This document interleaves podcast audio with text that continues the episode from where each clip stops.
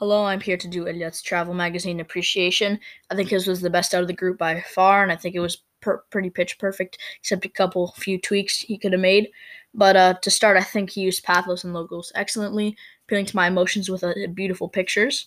Uh, second of all, I think he used logos perfectly also, uh, stating facts and interesting facts upon that, making me really want to visit his uh, city, including like the ones where he stated that they used Bugattis for police cars. I thought that was incredibly cool. That really appealed to me, and other facts as well, his tourist attractions, stuff like that. I think is the thing that was probably the best part of it was his pic- his use of pictures and vocabulary. Spot on. His pictures really were the the best part about it.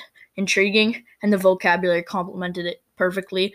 Great words, great talking, and great background music.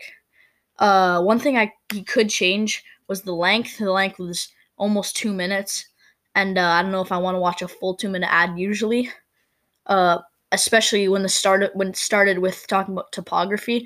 I don't know if that's the most interesting thing to start with or even have in your ad, but uh, I think that was pretty pitch perfect. Thank you for listening. Good job, Eliot.